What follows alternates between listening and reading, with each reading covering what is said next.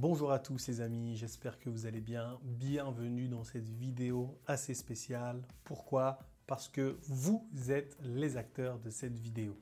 Il y a quelques temps, j'ai demandé à toute la communauté de Flippies de me poser des questions sur ce qui les intéressait, les projets, etc. etc., etc. J'ai pris euh, quelques questions euh, ici. La première question vient de Lala Souad Daoudi. Bonjour, ma question est la suivante. Comment, en tant que prof, peut-on gérer le stress et l'angoisse de quelques élèves en cette rentrée scolaire? Merci de répondre à ma question. Le stress et l'angoisse, c'est quelque chose de tout à fait normal. Même moi, à chaque rentrée, je ressens quand même un petit stress. Est-ce que je vais avoir un élève qui va me casser la tête? Est-ce que je vais avoir des parasites? Est-ce que je vais avoir un cours de B1 avec des gens qui n'ont même pas le A1 Bref, moi aussi, je me pose tout un tas de questions. Déjà, moi, euh, ce qui m'aide, c'est pas ta question, hein, je sais, mais ce qui m'aide déjà à déstresser, c'est de dire tout de suite Bon, je suis un peu stressé, c'est le premier jour et tout. Et ça, ça m'aide déjà de dire tout de suite ce que je ressens. Après, pour tes élèves, il y a une chose qui est euh, indispensable à faire à tous les premiers cours, que ce soit de FLE ou autre chose, avec des élèves entre eux qui ne se connaissent pas, notamment quand tu as des timides et tout, c'est vraiment utile de faire ça, ce que je vais te dire là. Ça s'appelle des brise-glace. Tu vois ce que je veux dire? Brise-glace, ça sert à casser la glace. Il en existe euh, plusieurs. Tu peux te renseigner. Hein. Je vais peut-être te faire même une vidéo sur euh, les meilleurs brise-glace à faire.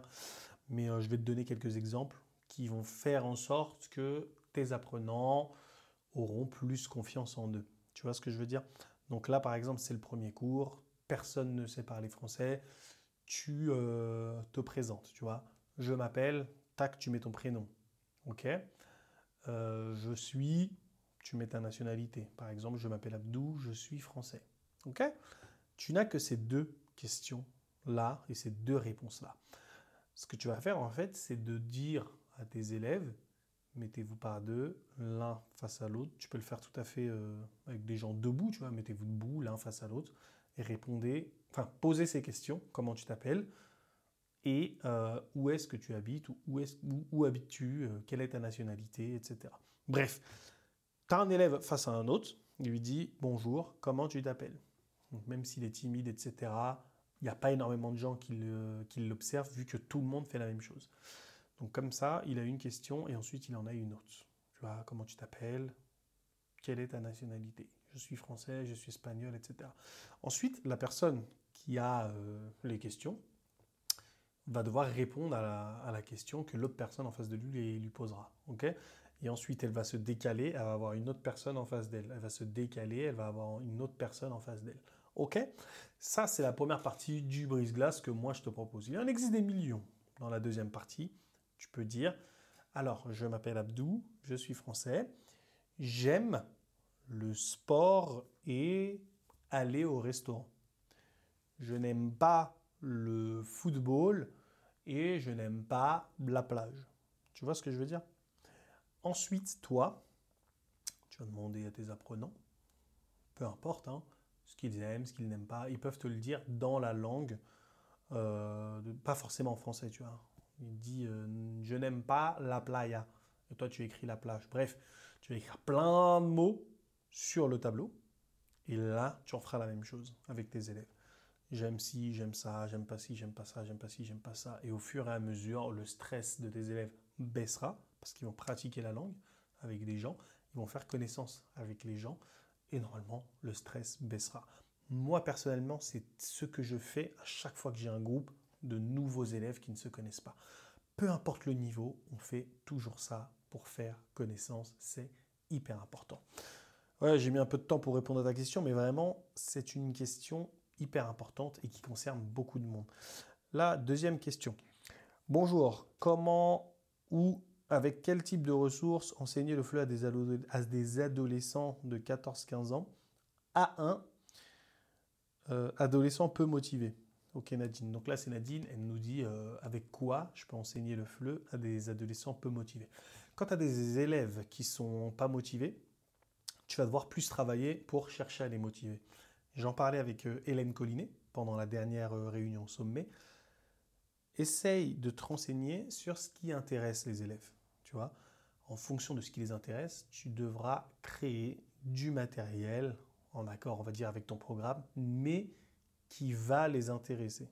OK? Tes élèves, tu leur proposes, oui, le marché en France a tant de visiteurs, etc., etc. Ils s'en foutent, ça ne les intéresse pas, etc., etc. Bah, tu vas parler de, j'en sais rien, du concert de Rihanna qui a eu lieu à Paris, tel jour, il y a eu tant de spectateurs, etc., etc. En faisant ça, en calquant, on va dire, ton matériel en fonction de leurs intérêts, peut-être qu'ils seront un peu plus motivés. Maintenant, moi, quelles ressources euh, utiliser? Soit tu utilises des ressources que tu crées toi-même, soit tu te crées toi-même tes ressources. En fait, tu peux utiliser un livre pour t'appuyer de ce livre, tu vas sur flippis.com, tu prends des ressources, tu vas sur euh, lesexpertsfleu.com, tu prends des ressources, tu vas sur euh, plein d'autres sites comme ça, hein, le point du fleu, etc. Mais Flippies et les experts, franchement, c'est des très très bons sites. Et en fait, tu peux ajouter des petites séquences qui sont susceptibles d'intéresser tes élèves euh, dans ton cours, en fait. Tu vois ce que je veux dire? Dans ta programmation. Et sinon, si c'est du A1, moi personnellement, j'ai créé une ressource A1 pour enseigner le fleu aux débutants en s'amusant. Tu peux l'utiliser, ça fera carrément l'affaire. Ils seront intéressés, ils rigoleront. Je t'en parle parce que je l'ai fait, je l'ai testé avec deux ados, cette euh, méthode. Elle marche du tonnerre, ils parlent et c'est cool. Donc voilà, quel type de ressources euh, et euh, qu'est-ce que tu dois enseigner à des apprenants qui ne sont pas motivés, des choses en rapport avec leurs intérêts et aussi toi-même te créer ton matériel en fonction de toutes les ressources dont tu disposes sur Internet. salut Abdou, ça c'est la prochaine question. Salut Abdou, merci pour toutes tes ressources. Ma question est simple.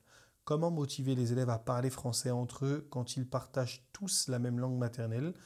Existe-t-il des jeux engageants qui les forcent à parler français ou d'autres activités?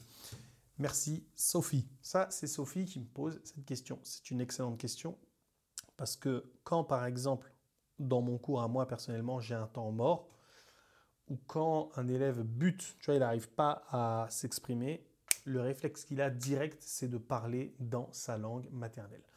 C'est euh, pas une fatalité, c'est tout à fait normal. C'est que des fois, on n'a pas le temps de perdre, on n'a pas le temps, on n'a pas de temps à perdre plutôt. Et euh, du coup, on va parler directement pour faire passer le message. Faire passer le message. Moi, ce que je te propose, en fait, c'est d'utiliser euh, des brouillons, tu vois, des brouillons de structure.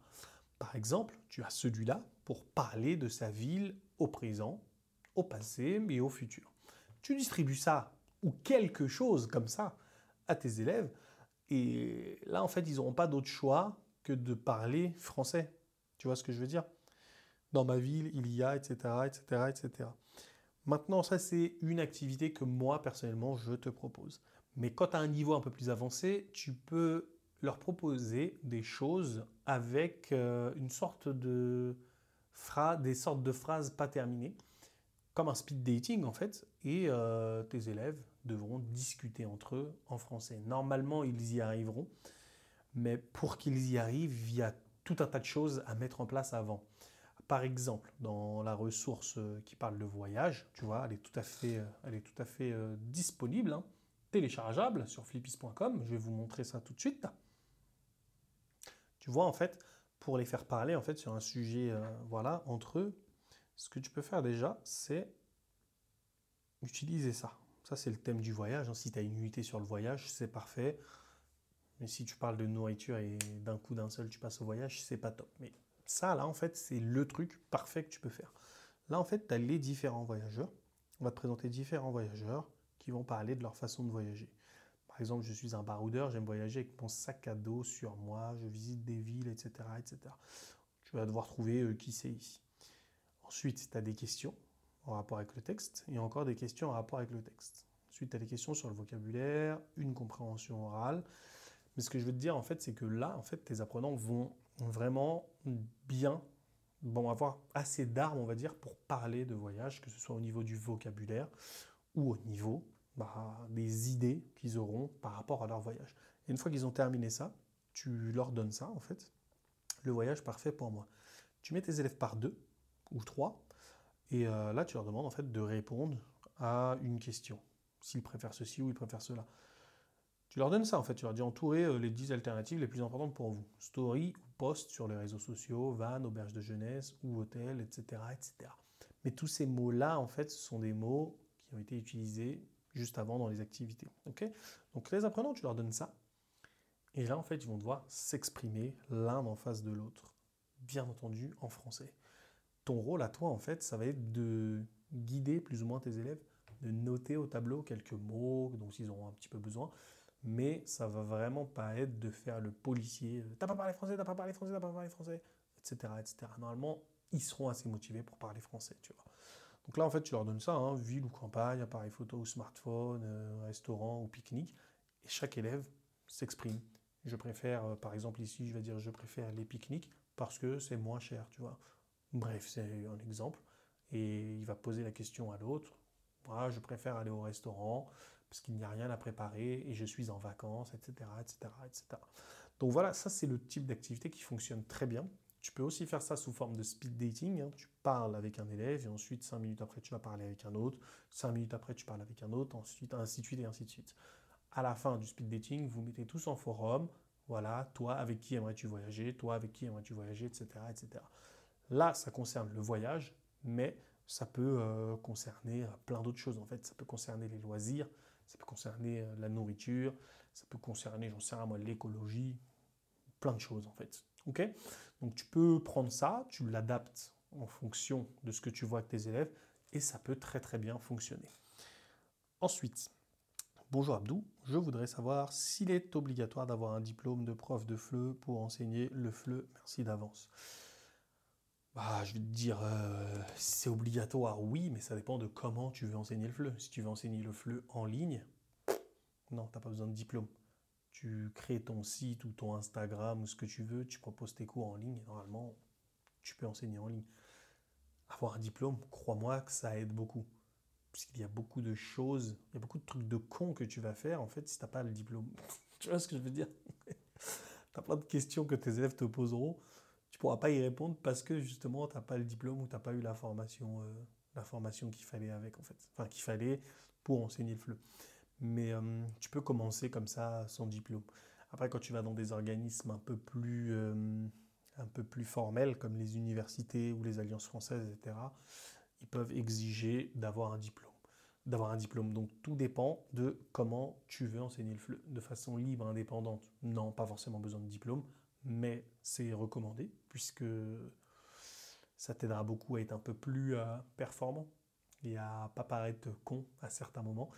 Et si tu veux enseigner dans une école, une université, etc., etc., c'est fortement recommandé d'avoir un diplôme. Passons à la question suivante. Ce n'est que mon avis. Hein. Euh, Yulia, oulala, Yulia, elle a une question assez, euh, assez longue. Hein. Je vous la montre un peu vite fait. Hein. C'est assez long. Mais ça va, il y a cinq questions. Je vais essayer d'y répondre assez vite.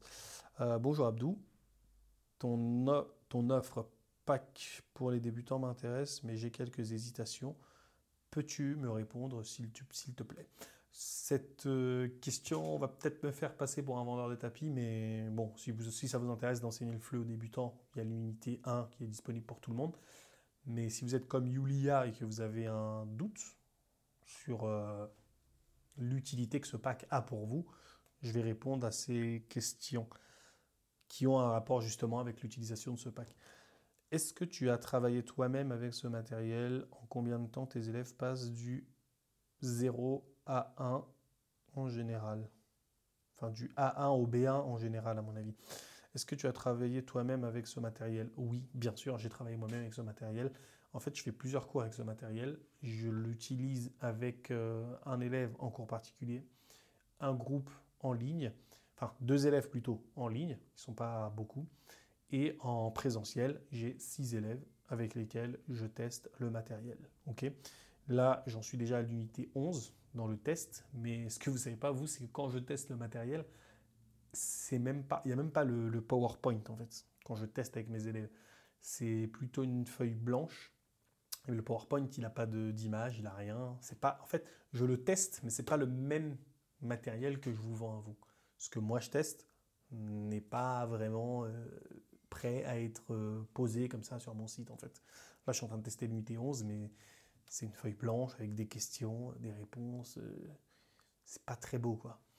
Et comme disait Hélène Collinet, c'est la présence qui fait tout. C'est-à-dire que si moi je suis là, opérationnel, avec mes élèves, et euh, voilà, j'ai la bonne attitude et tout, le matériel, peu importe qu'il soit tout blanc, sans image, pas illustré, sans couleur et tout, ça se passe très bien. Et oui, quand j'utilise mon matériel, ça se passe très bien. Pas toujours, donc il y a quelques modifs que je fais, mais en général, ça se passe très bien. Euh, combien de temps tes élèves passent du A0 au A1 Je te dirais que ça dépend en fait de toi, de toi et de la façon dont tu gères ton, cours. Si euh, tu as un seul élève, il peut passer du A0 à 1 au B1, je dirais en peut-être 90 euh, heures. 90 heures intensives avec du travail chez lui, tu vois. Si tu as un groupe en présentiel et que tu veux vraiment t'amuser, faire des jeux, prendre ton temps, tu vois, parce que tu n'es pas vraiment à cheval sur le, sur le programme, comme dans chaque unité, sais, as 12 jeux qui représentent euh, chacun entre 30, et entre 30 minutes et 1 heure, ça peut facilement faire 3 fois 90 heures, 180 heures pour passer du A0 au A1. Donc c'est une question qui n'a pas vraiment de réponse. Je te dirais que j'aurais aimé avoir un peu plus de précision pour cette question. Abdou, j'ai un élève. ta, question, en fait, il faudra la poser comme ça. Si tu veux, tu le fais dans les commentaires. Abdou, j'ai une classe de 6 élèves. J'ai envie de faire tous les jeux avec eux. J'ai envie qu'ils s'amusent. J'ai envie qu'ils maîtrisent le français, etc., etc. Combien de temps ça va me prendre?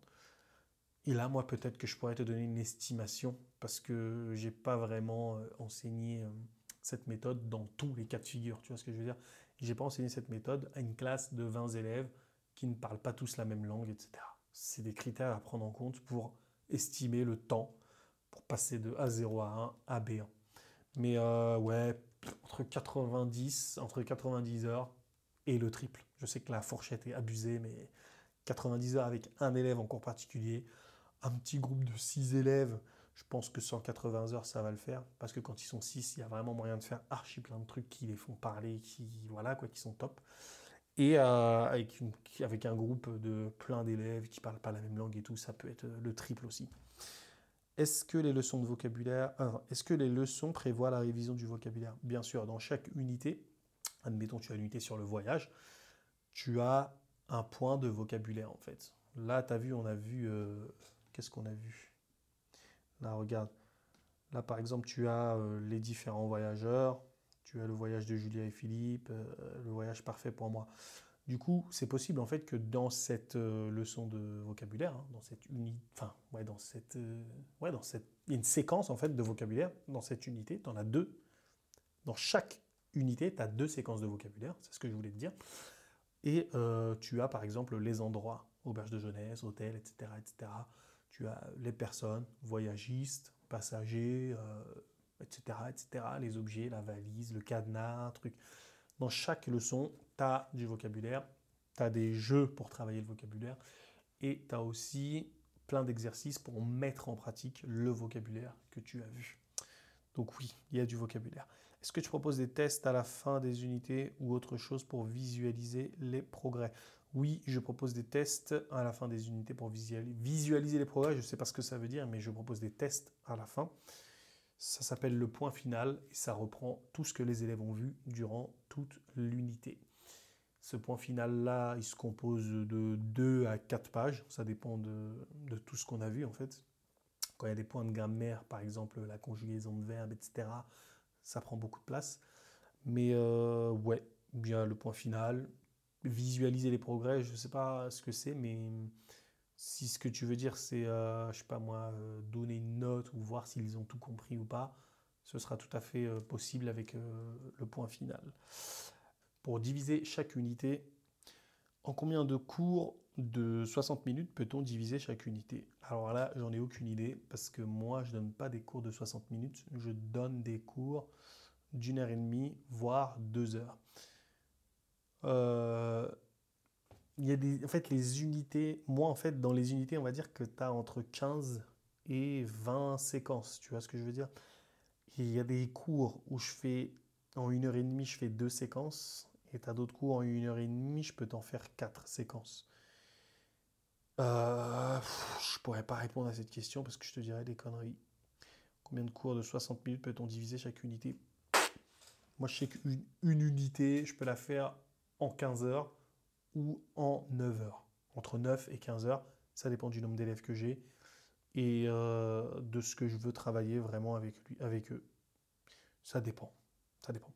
Est-ce adaptable pour les cours 1-1 Je n'ai pas de groupe pour le moment. Oui, pour les cours euh, particuliers, oui, c'est vraiment adaptable. Et je dirais que c'est vraiment top parce que là, vraiment, euh, tu auras vraiment de quoi faire parler ton élève et de quoi faire en sorte qu'il s'amuse. Euh, voilà pour les cinq questions de Yulia. La liste est un peu grande, mais je te remercie pour ton travail, Abdou. À bientôt, Yulia. Mais de rien, Yulia, c'est tout à fait normal. Si vous avez d'autres questions sur la méthode pour enseigner le fleu aux débutants en s'amusant, je serai euh, très content d'y répondre. Comment augmenter le temps de production orale, expression, interaction et médiation avec des imprenants lors d'un cours A1.1 Comment augmenter le temps de production orale? Euh, En fait, quand tu me poses cette question-là, moi je ne sais pas si tu as un temps dédié à la compréhension orale, à la compréhension écrite, à la production orale et la production écrite. Mais si si, si c'est ça déjà, si tu as un temps dédié à la compréhension orale, compréhension écrite, bah ça tu le fais pas, tu leur demandes de le faire chez eux et tu fais de la production orale. Maintenant, comment faire ça? Tu as un milliard d'activités que tu peux faire pour de la production orale avec des A1. Ce que j'ai montré là en début de vidéo, euh, le truc de la ville, là, tu peux l'utiliser, mais à toutes les sauces. Tu vois ce que je veux dire? Une sorte de brouillon de je prends cet élément-là, je prends cet élément-là, je prends cet élément-là pour les faire parler. Je peux aussi même te montrer euh, une ressource pour le transport. Hein. Tu vois le jeu du transport. Il est vraiment top. Attends.